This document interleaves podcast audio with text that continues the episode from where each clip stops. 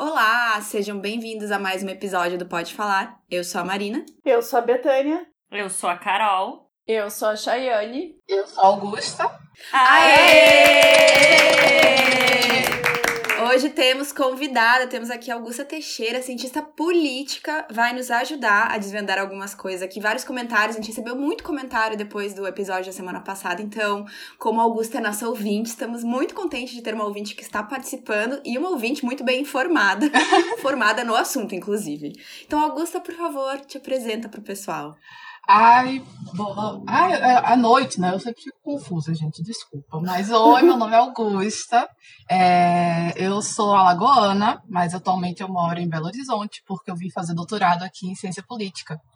É, eu sou mestre em ciência política pela UFPE e eu sou cientista social formada pela UFAL.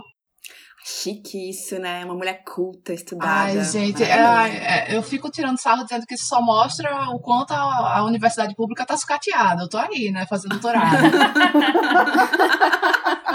eu estou aceitando qualquer um. Adorei. Mas, gente, olha só, ter uma doutoranda aqui falando a gente não é pouca coisa, né?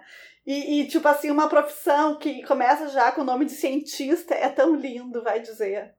Ah, eu, eu me senti muito próxima do Atila agora. eu acho que tu é muito próxima do Atila, aliás. Ah, gente, fica em casa, não pode sair, não. A gente tá em casa, viu? Só pra avisar, a Marina está até de pijama.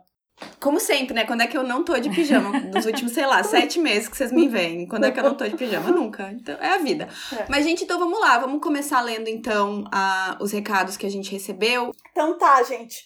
A primeira... A, o primeiro... Não foi e-mail. A primeira mensagem que a gente recebeu é de uma ouvinte que deixou a gente muito surpresa com as colocações que ela fez, assim, que eu realmente eu não esperava. Eu vou ler e depois eu, eu faço o comentário que foi o, o que mais me surpreendeu. Vamos lá, então. Achei que vocês falaram muito de uma bolha onde vocês não dependem de algumas políticas para viver, de um lugar quase centro-direita, e tudo bem, onde é mais fácil relativizar alguns discursos. A intenção foi boa, mas me incomodou um pouco o quase romantismo, ao meu ver, e sigo admirando vocês e entendendo de onde vocês falam. Conheço pessoas que são ofendidas, agredidas e até mortas por seu posicionamento ideológico. Conviver com quem flerta com o que pode me matar não é algo praticável para mim. Não dá para dizer que não tinha outra escolha além do Bolsonaro, que as pessoas votaram contra o PT porque qualquer coisa seria melhor que ele até, sei lá, o salgadinho do Catinguelê. E absolutamente todas as pessoas que eu conheço votaram nesse cara. Basta conversar um pouco que entendo por que votou e os locais de identificação. Sobre familiares, acho também bem difícil, até porque essas discussões não são de opinião, mas de privilégios, valores e alguns inegociáveis. A mensagem segue, então, Betânia, eu vou continuar aqui. Vou dar o exemplo da minha mãe.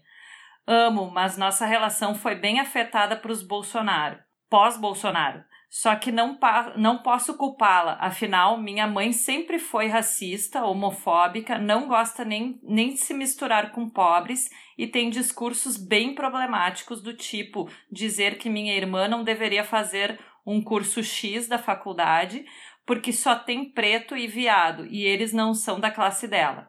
Ela deveria andar com gente de classe, isso tudo entre aspas, tá? Bolsonaro autorizar que esses discursos fossem normalizados e abençoados fez com que ela se sinta cada vez mais livre para passar vergonha no débito. Diálogo já era difícil, mas pós-Bolsonaro ficou impossível pois tudo ela dá um jeito de provocar, debochar, enfiar minha bandeira jamais será, será vermelha e odeio comunistas em absolutamente qualquer conversa. O resto da família evita o assunto para evitar confusão, mas sempre tem um para cair na provocação e virar um clima horrível. Então, se minha mãe, minha relação com a minha própria mãe foi afetada e eu não respondo, não dou trela, não alimento, e ela fica mais puta ainda, imagina aguentar macho minion por opção.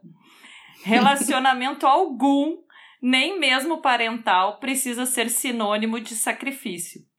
E olha que meu marido é evangélico e a gente super dialoga.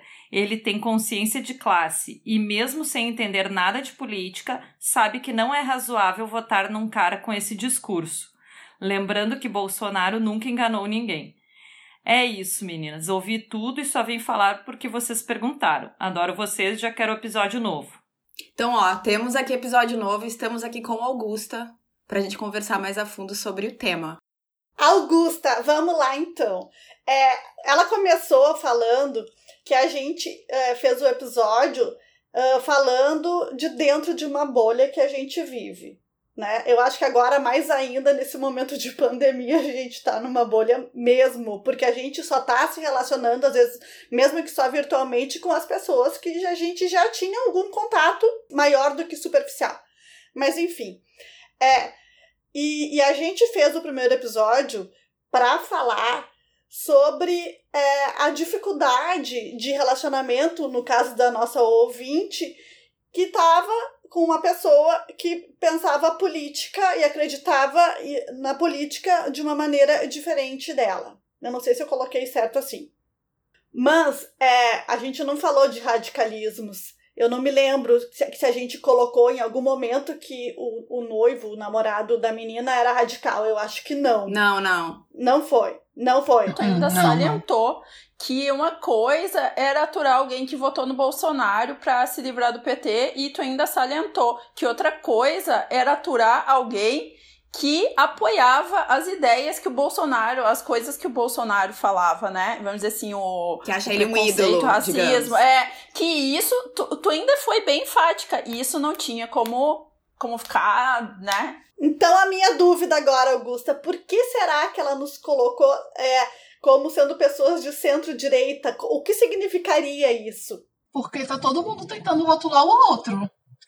E não é nenhuma questão, não é nenhuma questão política, mas assim, de repente começou a ser necessário você rotular o outro conforme aquilo que você vê, sabe? Vamos começar, vamos começar do básico, então. Vamos. Uh, o que, que é uma pessoa de direita, o que, que é uma pessoa de esquerda, no que, que elas acreditam, o que, que é uma pessoa de centro-direita, centro-esquerda, uma pessoa simplesmente centro. Tá. Eu, pra isso, eu vou ter que contar uma historinha, porque a historinha ela serve para contextualizar, né? Então, tá. Ótimo. Vamos Show. contar historinhas.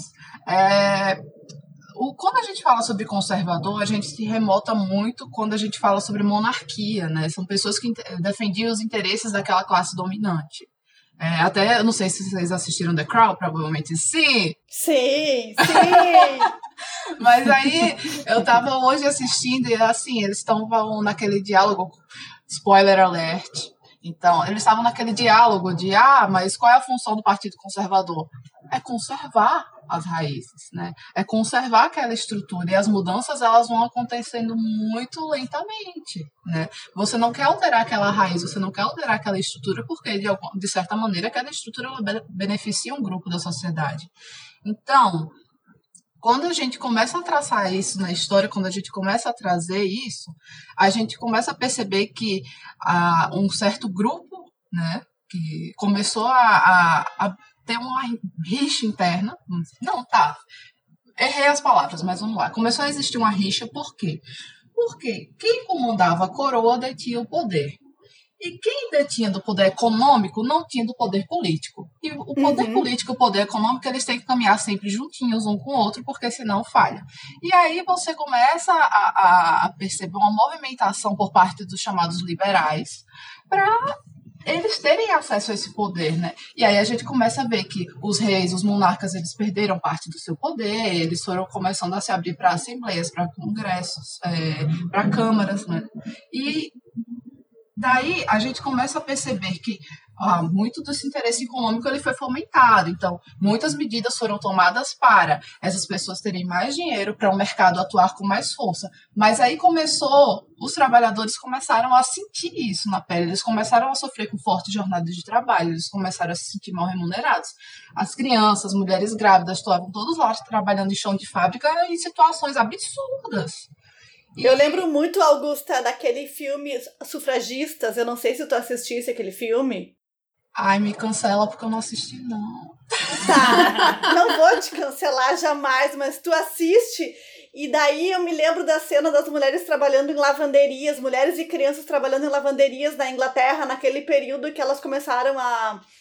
a, a que a luta pelo voto feminino começou a, a, a crescer lá na Inglaterra. E, e eu fiquei muito chocada com aquela situação retratada das lavanderias, porque era um calor infernal e tinham mulheres muito jovens e crianças e mulheres grávidas trabalhando, Sim. sabe? Então era, era muito chocante e sendo assediadas e abusadas ainda. E jornadas de trabalho absurdas de, de 16 horas ou mais, né? Crianças em situação assim, neném trabalhando, de, tipo, quatro anos de idade, então era, assim, era uma situação extremamente precária que hoje em dia, graças a direitos trabalhistas, graças a essas pessoas que foram lá reivindicar, se organizaram politicamente, fundando assim um, um aspecto, um espectro mesmo mais da esquerda, que era mesmo pensando em direitos trabalhistas e melhorias de vida, que que a gente tem esses direitos, né, hoje, que é impensável uma criança estar tá trabalhando, por mais que o presidente fique dizendo, ah, não, eu tenho que trabalhar, porque quando eu trabalhava quando eu era criança, era tudo maravilhoso. Que mundo é esse, sabe?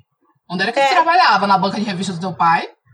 Sabe? Augusta, e, e, eu só queria acrescentar agora, desculpa eu estar te interrompendo, mas é que essa semana eu ouvi um podcast da Rádio Novelo falando sobre o Bolsonaro. São seis episódios, se eu não me engano. Retrato e... narrado. Esse, tu já escutou esse? Já. É, então, já. não sei se era bem assim essa história, né? É, então, é muito. É... Ah, ele mentiu? Que surpresa!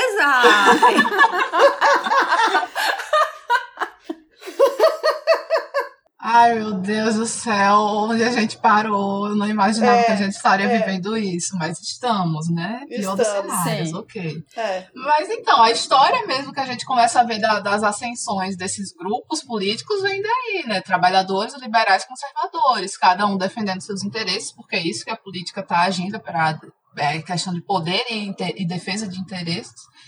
E historicamente vem daí. Essas lutas, né, é, que a gente vê até hoje, né, do, do, do, da questão do mercado, o mercado mais livre, que está sempre associado mais aos liberais, é, dos conservadores, que realmente se, se pegam com suas raízes e conservar os seus princípios, eles querem conservar as capitanias hereditárias aqui no Brasil ainda.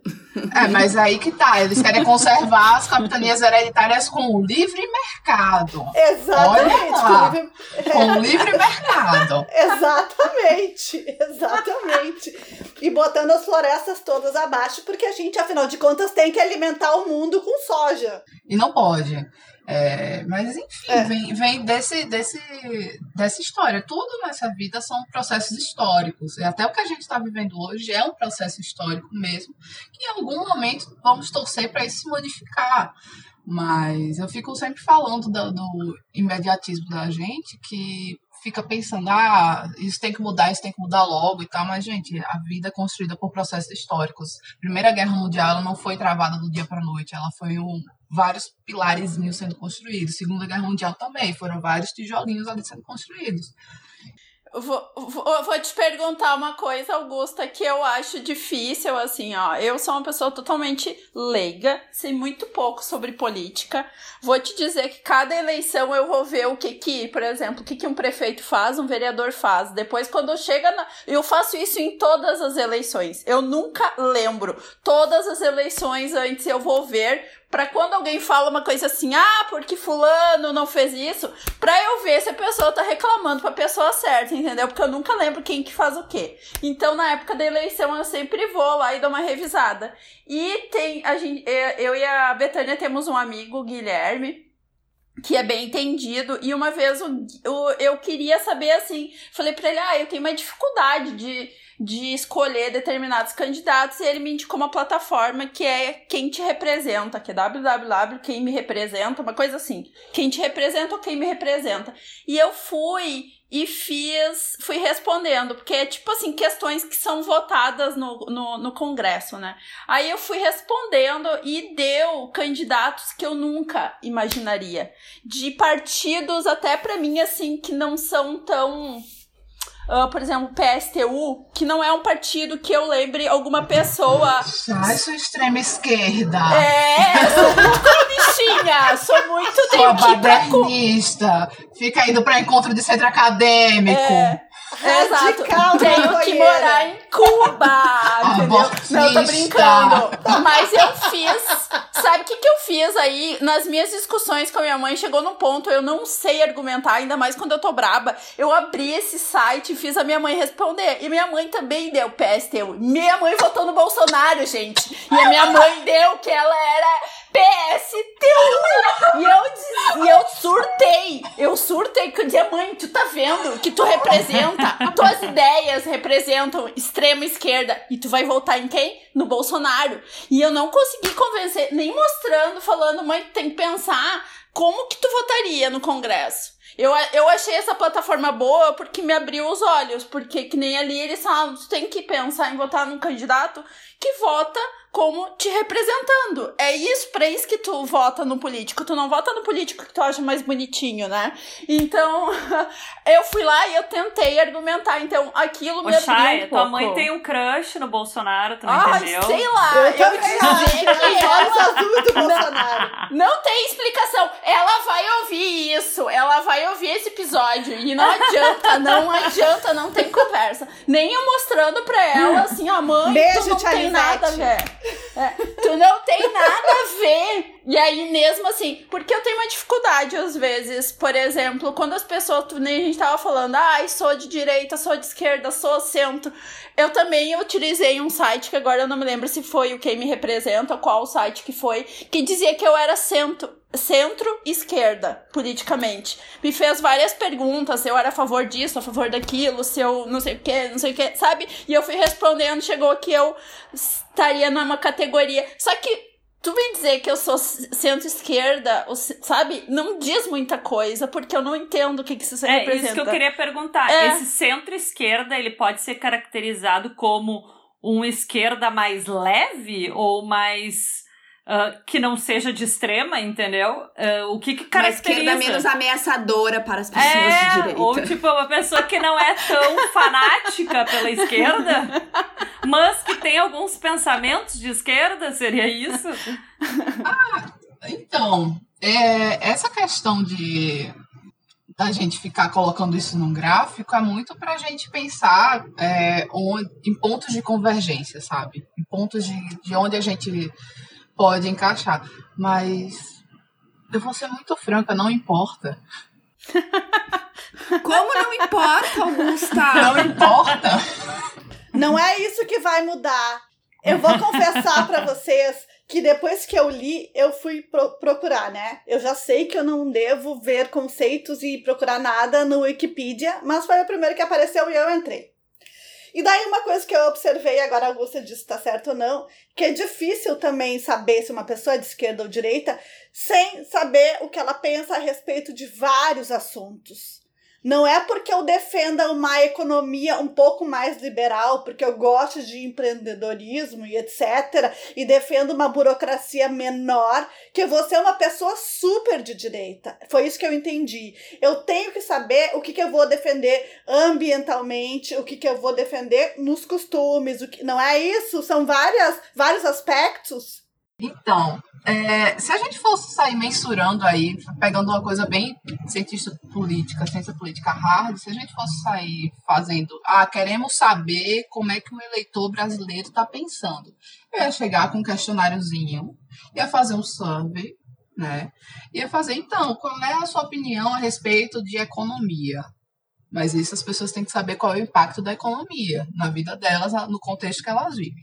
Qual é a sua opinião sobre direitos civis? Eu tenho que sair traçando tudo isso, eu tenho que sair mapeando tudo isso. E muitas vezes o que você me responde hoje, daqui a 10 anos, pode não ser isso, sabe? Você pode estar vivendo em um outro contexto, você tá, pode estar vivendo numa outra fase da sua vida. E aí, de repente, você era do PSTU, você estava participando de manifestação no centro acadêmico, aí no outro dia você tá voltando Bolsonaro, pô. E tem muita gente que, tá, que fez isso. Gente, Juro, A tem gente mãe, que a votou. minha mãe. sim, tem muita gente. Assim como tem muita gente que tá fazendo um movimento contrário. Também tem, exato. Então, assim. Gente, é contexto, é contexto, contexto histórico. Porque não adianta ficar pensando, ai, não, hoje eu sou totalmente de esquerda e tal. E se no futuro tu, tá, tu abriu aí tua empresa e, e você sente que o governo tá interferindo e você de repente quer. Não, não quero mais isso daí, tá atrapalhando minha vida. Eu quero crescer, eu quero empreender, vamos dizer assim. E aí, você sabe, as pessoas mudam de ideia, as pessoas mudam de opinião, a vida acontece. Às vezes é, é, é, muito mais de uma psicologia mesmo, porque a gente tem o direito de mudar de opinião, a gente tem esse direito, do que ciência política. Então, é, esquerda, centro-esquerda, extrema-esquerda, direita, extrema-direita. A única coisa que você não pode permitir é fascismo, né? A única coisa que você não pode permitir nessa, nessa, nesse jogo é que as pessoas elas não têm o direito de se, de se expressar, de, de contestar, de escolher seus líderes. Mas assim, e, e, você tem seus direitos civis também ceifados, que você não respeita as instituições, sabe? E é por isso que a gente fica enchendo o saco do Bolsonaro, falando, olha aí o que, é que ele tá fazendo, porque ele tá fazendo exatamente as coisas que não deveriam estar sendo feitas dentro da democracia. Você vê as instituições todas é, se, se corroendo, a gente vê as pessoas todas polarizadas, em que você não há brecha para diálogo, você vê conselhos federativos, os conselhos de participação federais todos fechados, basicamente, quer dizer, basicamente, né? Ele não fechou todos, mas boa parte das, das, é, das coisas que a Constituição assegurou como direito de participação, cara, acabou. Então, assim, existem coisas que, que são ok e coisas que não são ok. E isso, quando você começa a colocar pilares democráticos em jogo, isso não é ok faz parte essa, essa troca de poder, essa troca entre a esquerda, essa troca entre a direita, essa, esse centro. Isso é o um jogo político. Assim, para situar as pessoas, quando a gente fala é, em falta de representatividade e em, em os conselhos estarem muito prejudicados, é, eu, eu espero que as pessoas tenham visto uma reportagem no Fantástico sobre a proteção das áreas de mangue. Eu não sei se vocês viram.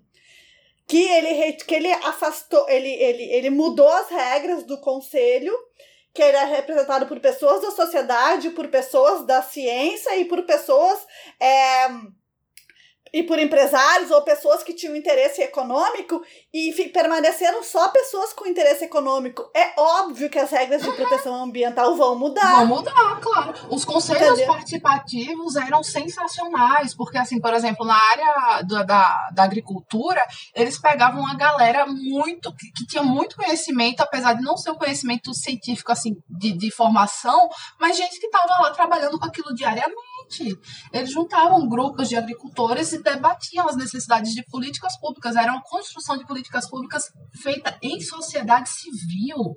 Gente, isso é incrível. Isso é maravilhoso. Isso é realmente a sociedade podendo colocar a mão na massa e dizendo, olha, a gente precisa disso, disso, daquilo. Qual é a forma mais viável? O que é, o que, é que vocês conseguem imaginar? E aí aconteceu uma mobilização de cientistas políticos, sociólogos, antropólogos, a galera da, das ciências sociais no geral, né? É, estatístico também. E, e, pensava, tá, como é que a gente vai construir essa política pública para a gente ter esses resultados? Então vamos construir junto e vamos ouvir o que, é que as pessoas têm a falar. Isso era o conselho, sabe? e, e Hoje, você não tem mais isso. Para muita coisa, você não tem mais isso. Então, a gente começou a ter uma perda absurda na construção de políticas públicas de pessoas que deveriam estar sendo ouvidas. E política pública é dinheiro, é impacto, impacto social, impacto econômico, impacto em tudo, porque a, a, o governo está aí para isso, sabe? Pra, além de. Ele funciona como uma ponte entre mercado e sociedade. Isso não sou eu que estou falando, é um carinha muito legal, que eu toda vez que eu vou falar de ciência política, eu falo nele, que é um cara chamado Adam Jaworski. Eu sou muito cadelinha de Adam Jaworski. É... Eu amo esse homem. Eu amo esse idoso. É... E, e assim, ele fala que a, a, o governo deveria estar tá aí para funcionar como um braço, sabe? Um braço que consegue ligar essas necessidades tanto da sociedade quanto do mercado, porque não adianta você só estar tá protegendo um e deixando o outro de lado. Então, tudo nessa vida é equilíbrio, né? Um pouco de droga, um pouco de salada, um pouco de exercício físico, um pouco de carboidrato. A mesma coisa no governo. Você precisa de equilíbrio. Existem momentos em que realmente direitos trabalhistas estão sendo colocados em jogo. O Estado tem que agir protegendo isso. Ah, não, existem outros momentos, como agora nessa pandemia, que as empresas estão quebrando aí. O que é que o governo tem que fazer? Ele tem que ajudar essas empresas. o governo ele tá aí para fazer essa mediação. É. é. Sabe que uma coisa que. Eu trabalho na Justiça do Trabalho, não sei se tu já sabia disso. sou ah, assessora do desembargador. É, então, Gente, pelo é, amor de Deus, eu sou ouvinte assim, de repetir. É Laurinha é. e pode falar. então, eu, eu assim, ó, eu, eu, eu acho que a, a minha profissão mudou muito a forma como eu vejo as coisas, tá? E antes de eu entrar é, na área trabalhista, eu era muito assim, ah, meu Deus do céu, advogado trabalhista, ai, é tudo gente que tá querendo dinheiro, tudo. E daí, assim, depois que eu comecei a trabalhar, eu vi que a questão é completamente diferente. Mas é óbvio que por mais que a gente tenha que proteger o trabalhador, porque salário é alimento, salário é subsistência, salário é, é uma coisa que mantém a pessoa é, sobrevivendo tem exageros. E a gente tinha um exagero chamado, que era um intervalo para a mulher de 15 minutos antes dela começar a hora extra, entendeu? Isso era, rolavam discussões imensas, mas esse intervalo era bom para quem? No final das contas, para ninguém, porque mulher nenhuma queria ficar 15 minutos parada depois de trabalhar para poder começar a ganhar mais a sua hora. Não é verdade? Então, assim, ó, distorções vão ter sempre. Agora, tu, tu, é, por causa de uma distorção ou de poucas distorções, tu achar que todo o sistema tá errado. E eu acho que é, isso é um exemplo que, que tem que fazer a gente enxergar o todo, assim. Nem tudo é ruim, nem tudo é bom, e não existe é, é, classificar tudo é, em mal e bem. A gente tem que ver exatamente a situação como ela se mostra com as repercussões todas, né? E isso, uma visão, e isso eu acho que a visão política que a gente tem vai nos, vai nos mostrar é, é, o, o lado que a gente defende, que a gente melhor se é, identifica. É, um empresário vai ser, ver sempre o lado dele. Agora, uma coisa que eu acho que as pessoas no Brasil têm muita dificuldade é as pessoas que acham que têm um pouco de dinheiro se identificam com as pessoas que defendem a livre economia. Tipo, uma pessoa que ganha 10 mil reais, ela tá no topo da pirâmide aqui, a gente sabe. Eu acho que tá lá nos 90%, né, nos 10% da população. Mas não significa que um candidato que apoie uma uma economia mais livre, não sei se é assim que se fala, ou que apoia um, um, é, um mercado mais é, selvagem, mais competitivo, mais tudo, sabe? Se ela vai ser beneficiada com isso, eu acho que não. Eu tenho quase certeza que não. Porque na hora que o bicho pega fogo, não vai ser os empresários que estão ganhando 10 mil reais por mês que acham que são ricos. São aqueles que ganham bilhões por mês que vão ser ajudados. É essa que é a verdade. Entendeu? É que no primeiro pega pra capar, o, o a galera vai correndo, o Estado me ajude, presidente ajude. É, é. Mas, assim, tem que refletir muito é, sobre como funciona. Não, tudo tem seus prós e tem seus contras. A gente pode ver os Estados Unidos, todo mundo pinta, meu Deus, é o sonho, American Way of Life, maravilha. Aí esquecem, número de, de desabrigados alto, número de pessoas sem acesso à saúde pública alto, porque não existe saúde pública. É, e, e por aí você vai. A estatística de desigualdade social é absurda muita gente teve ficou sem casa para morar depois da, da crise. Isso daí não contam. Então, assim, existem limites. Existem muitos limites. Aí as pessoas olham também, por exemplo, para os países nórdicos, olham para Dinamarca, olham para Noruega, olham para Finlândia. Meu Deus, é meu sonho morar num lugar em que o Estado me dê tudo. Tá, e qual é a consequência disso? Você vai pagar imposto pra caramba? Então, o que, é que, você, o que é que você quer? É isso. Tudo tem um custo. Ou você quer morar num lugar que você pague pouco imposto e você corra riscos altos, ou você vai morar num, num lugar que você tenha tudo, mas você vai pagar caro por aquilo. Eu acho que as pessoas gostariam. Eu, pag... eu pagaria o triplo do que eu já pago de imposto hoje se, tipo, eu tivesse certeza que vai tudo funcionar direitinho, entendeu? Que, tipo, crime vai baixar, as escolas vão melhorar, enfim, aquela coisa toda. O foda é pagar um monte de imposto e igual tu às vezes paga dobrado. A gente vê, né, muita gente reclamando que paga o imposto, mas ah, não vou, se eu tenho condições, eu boto meu filho numa escola particular e não numa escola pública, porque aí eu sei que não vai ter greve, não vai ter isso, não vai ter aquilo, uh, né? Pago imposto, mas também tenho meu plano de saúde privado. As pessoas, claro, né, que tem esse privilégio. Então, é, é que eu acho que o, o, tiozão do Corolla, que ganha 10 mil por mês e quer, né, aquela economia liberal. Que tirar um selfie de, de baixo é, pra é, cima no carro, Exatamente. pra mostrar o teto solar. Exato. Ele tá ele tá cansado de andar no Corolla e ser assaltado, entendeu? Então ele, ele acaba. Mas é, eu acho que às vezes acaba tendo essa desconexão que a pessoa pensa no. Ela não pensa no conceito completo nem no todo, e aí ela acha que não, sabe? O cara que tá ali apoiando a empresa é o, é o cara que vai resolver a minha vida. E ao invés de pensar que talvez políticos com ideias, assim, né, de, de ideias mais de esquerda, gente, talvez isso no futuro, no, no futuro soma tudo, pode ser melhor para ti. Era isso que eu ia falar, Marina. A galera vem com essa política de não vamos comprar arma, vamos botar a arma aí na mão do cidadão de bem, tá ok? E esquece que essa é uma solução paliativa, que a POEM não está cumprindo o papel dela, porque é, é você delegar para o cidadão uma coisa que não cabe a ele. Exatamente. E você esquece que, ah, tá, por que, que tem criminalidade?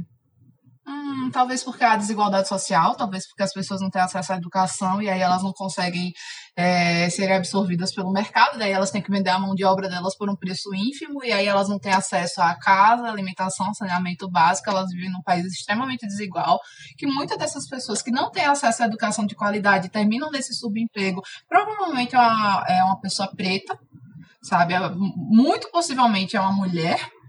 Então, não, não, assim, tô, tô pegando realmente o, o, o cenário de periférico mesmo, mas assim, porque a gente vive realmente numa sociedade, numa sociedade racista, numa sociedade que vai penalizar o, o, o, periférico, porque é um discurso muito mais fácil do que você sanar o problema, que é, ah, vamos criar políticas públicas para gerar educação, para gerar emprego, para gerar renda. É isso, para as pessoas terem acesso ao básico, mas aí fica nessa coisa. Quando tem muita gente que nem sequer tem acesso a saneamento, tem gente que nem tem acesso a esgoto, e aí acha que, ah, não, o, problema da criminalidade você resolve colocando a polícia para bater na rua. Ah, o problema da criminalidade você resolve armando o, o, o tiozão do Corolla, que tira foto selfie de, de copapada e de Ray-Ban. É. Mas é aquela, é aquela coisa, eu botei semana passada um uns stories que eu achei muito bom.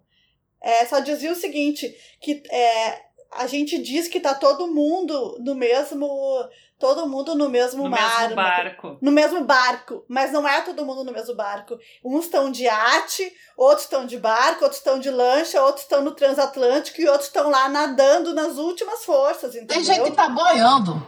É, tem gente que não exatamente. tem nem mão nem perna e tá boiando. Exatamente. Exatamente. Então, assim, as pessoas não têm noção. É, é, a, a, a igualdade, ela não se resume em dar as mesmas coisas para todo mundo. A igualdade, ela tem que ser para superar as diferenças que as pessoas têm, né? Mas aí que tá. E aí, não é igualdade, é justiça social.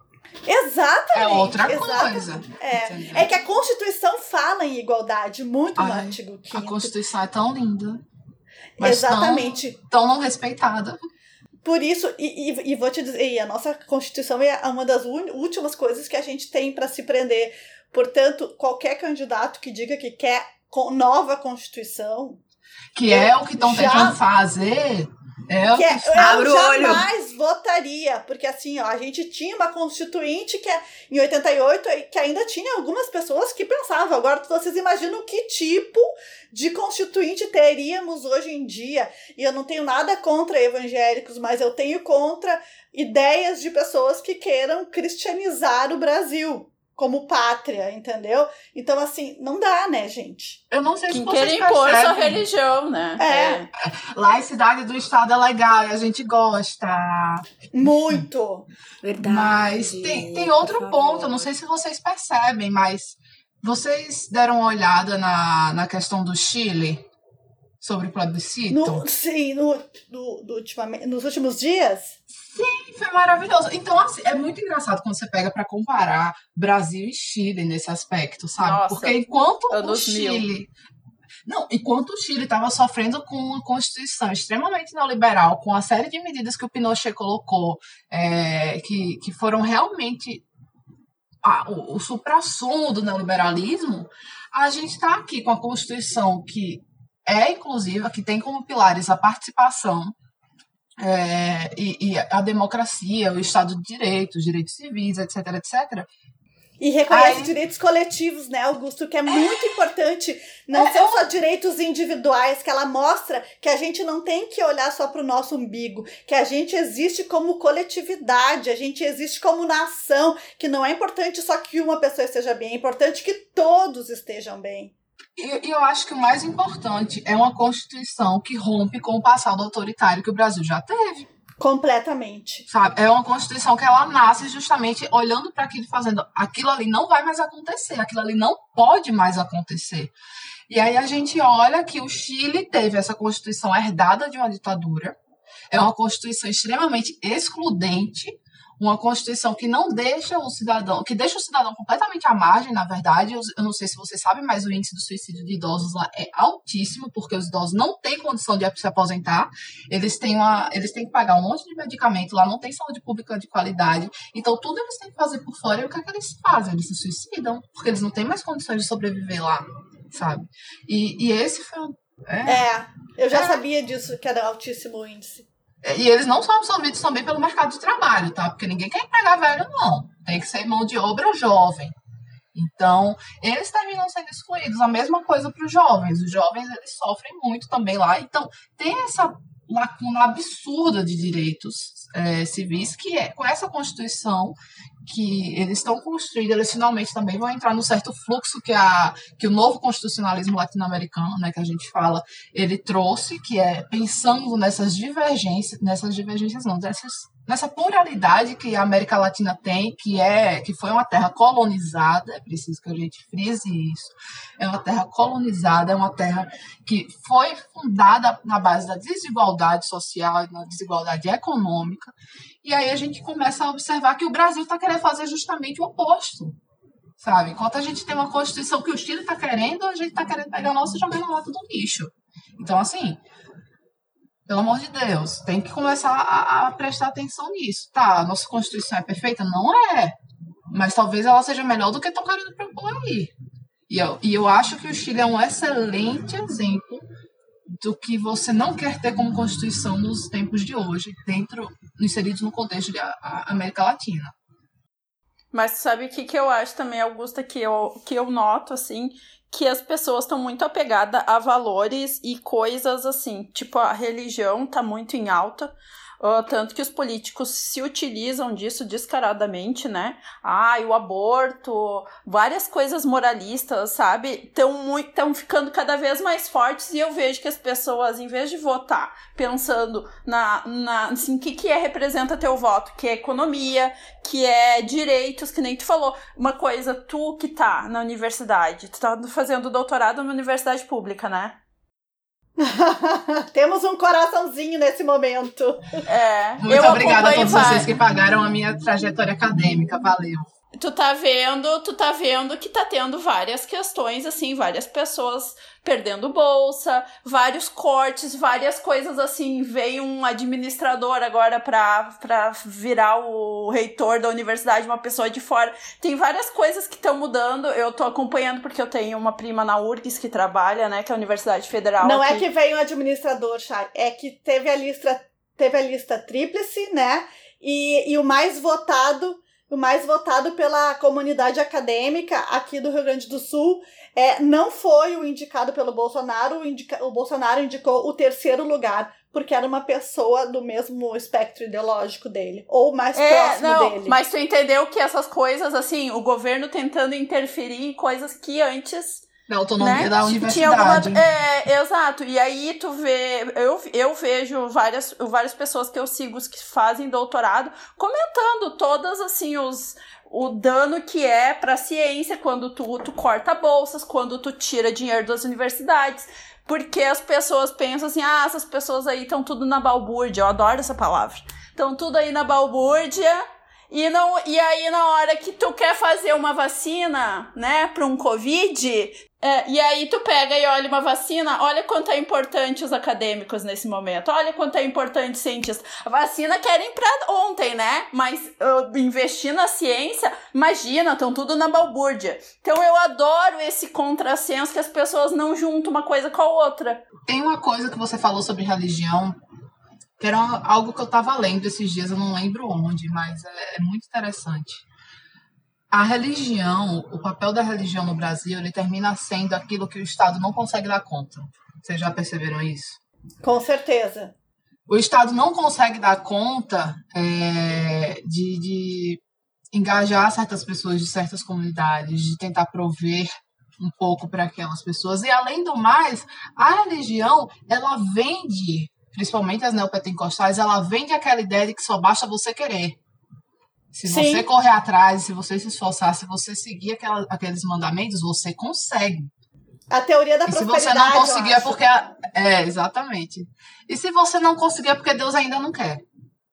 Entendeu? Então, a, a religião ela termina ocupando um espaço que o Estado ele não consegue se inserir. E, e aí, por isso que ela termina tendo tanto espaço também dentro da política. Só que aí a gente tem que começar a tomar cuidado, porque é, não deu muito certo as experiências que a gente teve de, de, de, governo e religião. É só a gente abrir um livro de história e dar uma lida. Em Mas... nenhum lugar do mundo, né, Augusta? não, não. Teve, teve, teve, até a esposa de monarca que perdeu a cabeça, pô. Não deu certo, não. Ai, que é, horror. Então. Gente, mas é, umas, é uns lembretes, né? Que às vezes parece que a memória. As tragédias são imensas, mas parece assim que as pessoas esquecem num clique. É, não, é, aquela teoria, é a teoria da loteria. Não vai dar, não, errado comigo. Eu vou ganhar. Claro que eu vou Parece ganhar. a minha mãe ontem. Tá todo mundo perdendo, mas eu tô ganhando. Claro que eu vou ganhar. Não. A minha mãe ontem me ligou para me dizer que o meu tio tá com Covid, tá? O irmão dela mais novo. Ah! É. Mas tá bem Não, ou tá, tá, bem, tá mal? Tá bem, mas deu febre, foi fazer. É, fez ontem e saiu. Fez quarta de noite, saiu ontem, coisa assim. Tá com Covid. E daí eu já comecei com o discurso de novo para minha mãe, mais uma vez, novamente, assim, ó, eu já, já não sei mais o que falar, né? E daí ela falou assim: ai, minha filha, mas vamos torcer. Eu falei: torcer para quê, mãe? Eu falei: a torcida é igual aquela que eu tenho todo mês, que eu sei que eu gastei um horror no meu cartão de crédito, mas eu fico torcendo para que eles tenham esquecido de colocar algumas parcelas lá para me cobrar. Eu torço, mãe, mas nunca deu certo. Não, eu acho, eu acho muito legal.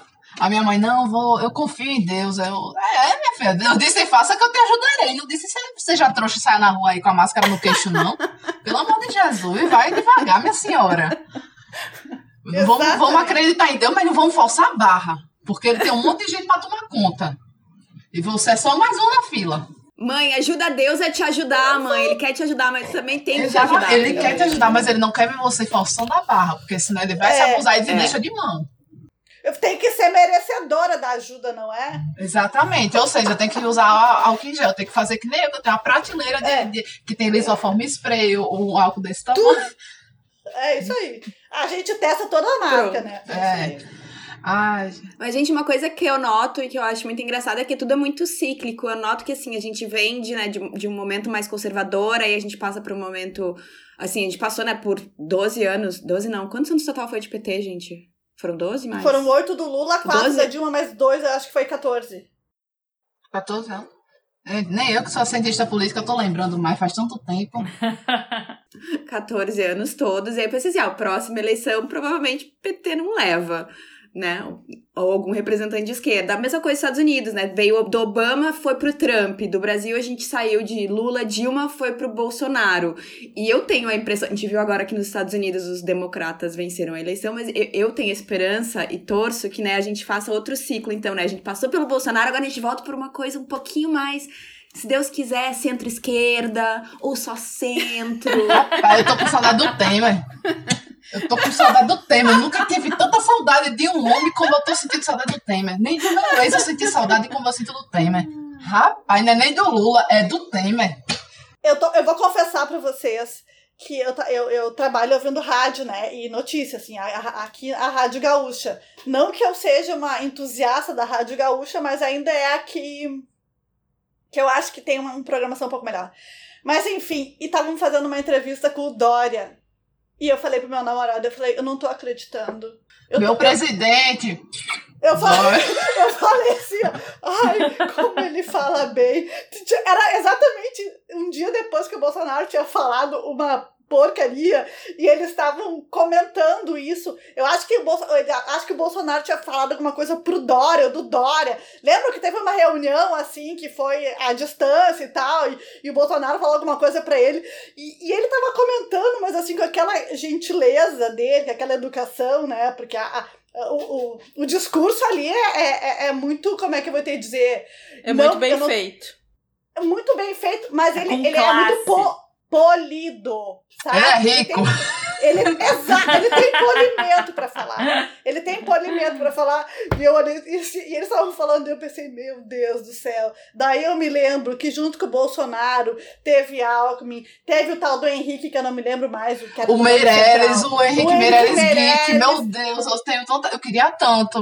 o cara do PV, que eu não me lembro, o Álvaro Dias, teve Marina, teve tudo, não tinha só o Haddad, entendeu? Então, assim, Não. ó, me deu um bolo no Tinha o estômago. Boulos, que Tinha o olhava pra Boulos. você de lado, pra te conquistar. E tinha o cabo aquele também. Mas é isso que eu falo, quando tu vai, se quem for, quem vai votar, deveria ir pesquisar o seu candidato e não ficar nessa coisa, é PT, é PSDB, é, é PL, é, P- sei lá, sabe quantos P que tem no Brasil. Mas vai olhar o que, que a pessoa fez também, vai dar uma pesquisada no passado dela e vai ver se tuas ideias coinci- coincidem com essa pessoa. Que eu acho que é o mais, mais sabe, eu fico, a minha, a minha briga com a minha mãe é que minha mãe tinha votado uma pessoa que nem coincidia, coincidia duas ideias radicais lá e o resto não, sabe? Que era assim, odeio o PT, vou votar na, na pessoa que também odeia o PT. Era quase isso, sabe? Então, assim, umas coisas que não se sustentam pra tu votar num governo. Eu quero fazer uma pergunta pra Augusta. Augusta, cientista político é que nem jornalista esportivo que não pode escolher um time pra torcer, tem que ficar quieto, ou tu pode dizer. Então. Senta que lá vem história. É, é, nós somos humanos, nós temos preferências, e essas preferências elas guiam a gente ao longo da nossa trajetória, ao longo da nossa vida. O que eu, como cientista política, faço, eu olho o contexto e, com base no conhecimento que eu tenho, eu faço análises políticas. Eu, eu sei, teoricamente, o que é que funciona e o que não funciona. Então eu vou lá e eu aponto. A gente tem que começar a observar, como, como cientista, a gente tem que ter o olhar do fenômeno, sabe? Ó, esse fenômeno está acontecendo aqui. Ele se configura dessa forma, com base nas teorias que eu li, com base nos livros que eu li. E é isso. Agora, quando eu vou votar, ali é, é a militante Augusta que levanta a bandeirinha no meio da, da rua, sabe? são análises diferentes, são perspectivas diferentes. E claro que o meu conhecimento eu termino levando muito para a hora do, do meu voto, mas eu não posso levar tudo do meu, da minha vontade, tudo do meu, dos interesses que eu carrego, como se fossem únicos para dentro das minhas análises políticas. Eu tenho que saber discernir, eu tenho que saber o limite das coisas. Entendi. Gente, e a gente tá com uma hora de episódio já. A gente poderia. A gente pode continuar conversando aqui depois em off, mas de episódio acho que dá bom por hoje. Foi Eu não consigo acreditar Foi que a gente uma- já tá com uma hora. Assim, o pessoal, a gente sempre abre caixinha de perguntas nos stories, então a gente pode abrir pergunte a Augusta. Augusta, tu topa? Se o pessoal tiver mais alguma dúvida. Ah, eu acho ótimo, porque eu, eu vou ser muito sincera. É, é muito engraçada a movimentação que sempre rola durante as eleições, sabe? Eu, eu, eu, de repente, sou uma pessoa esquecida na minha residência, e aí, quando chega a época de eleição, é tipo, é, Augusto, tudo bom? Tu tá livre? Aí eu, oxe, que catacumba foi essa que tu saísse? Aí, aí brota, sabe? Eu, eu de repente virei popstar, eu fico assim, caraca, o, o preço da fama. Ai, mas eu, eu acho que assim, é, a política é, ela não é algo que ela só se restringe à época das eleições. É por isso que a gente está na situação que a gente está hoje, porque a, as pessoas elas esquecem que são atores políticos, que são é, seres políticos. E a gente precisa começar a falar de política no dia a dia, porque tudo é uma escolha política da gente. Eu sempre falo, eu sempre pego exemplo de alimentação porque eu sou Rita Lober, eu sou Lobete. Também sou. Ah, eu também sou. Quem não é, hein? Quem não é, me diz. Quem não eu é? acho que o, o, o discurso da Rita Lobo, ele é extremamente político. Ele é extremamente político, porque quando ela fala sobre a indústria de ultraprocessados, aí quando você começa a pesquisar sobre a indústria de ultraprocessados e a relação que a gente vê no Brasil, a gente sabe que os caras estão ali com uma bancada para defender os interesses da indústria de ultraprocessados, porque a bancada do, do agro é pop tá lá. E a gente sabe que a maior parte dos alimentos ultraprocessados ela é feita de soja e milho. E quem é que defende soja e milho? Bancada do agro é pop. Então, assim, tudo na vida é político. Até o momento em que você fica escolhendo o que, que você vai comer é algo político. Tudo, tudo, tudo que envolve a gente é político. E se a gente começar a pensar mais dessa forma, talvez a gente consiga ir além dessa ideia de que a responsabilidade como cidadão em relação a políticas, ela só acontece de dois em dois anos. Eu falo de dois em dois anos por causa das eleições de prefeito e de... e de, De vereador. é, prefeito, vereador e de presidente, governador e deputado, senado. Então, Inclusive, assim- foi isso, foi isso que eu respondi para nossa ouvinte da semana passada. Que no momento ela tá, né, num relacionamento ali com o namorado, e eu falei isso para ela. Que para ela pensar futuramente se ela pretende ter filhos, são muitas questões que tu tem que, né, ah, entrar num consenso com essa pessoa que tem ideias totalmente diferentes das tuas e que isso a gente não a gente não discute isso antes de tu ter filhos. Mas, gente, a gente já tá com uma hora e pouco. A minha bateria tá aqui em 11%. Eu gostaria muito de fazer o fechamento antes que ela acabe. Mas, mas, assim, a gente continua conversando. Augusta, a gente pode continuar batendo um papo. E depois a gente remarca marca uma, uma continuação disso aí. Mas é isso, gente. Então, é- esse foi um, um bate-papo descontraído sobre política com Augusta Teixeira. Augusta Teixeira, posso dar teu arroba aqui, caso alguém Pode, queira tô te seguir? solteira também, gente. Opa! Tá na pista, se alguém, se alguém tiver pensando. E ela gosta de gaúcho, que eu sei. Não, não, não, ah, não pode mais. Traumatizou, desculpa, sinto muito, tá cancelado. Outras partes do Brasil aceito. Gente, então é isso. O arroba da Augusta é arroba Augusta, underline Teixeira. E, né, procure ela lá. A gente vai de- deixar ela também marcada no post ali no Insta, quando o episódio for ao ar. Augusta, muito obrigada por, por participar do episódio com a gente. Ai, eu que agradeço. Valeu por- Gente, tô me Foi sentindo num grande bate-papo com as minhas amigas de infância, assim. Se vier a Porto Alegre quando a pandemia acabar, vamos pra um bar, beber Ai, conversar. vamos, vamos, quero logo arrumar um congresso. Vamos militar num bar aqui em Porto Alegre. Ai, vamos, vamos, vamos, fechou. Mas, gente, é isso. Por hoje é só. Então, boa semana, gente. Boa segunda. Beijo! Beijo! Beijo!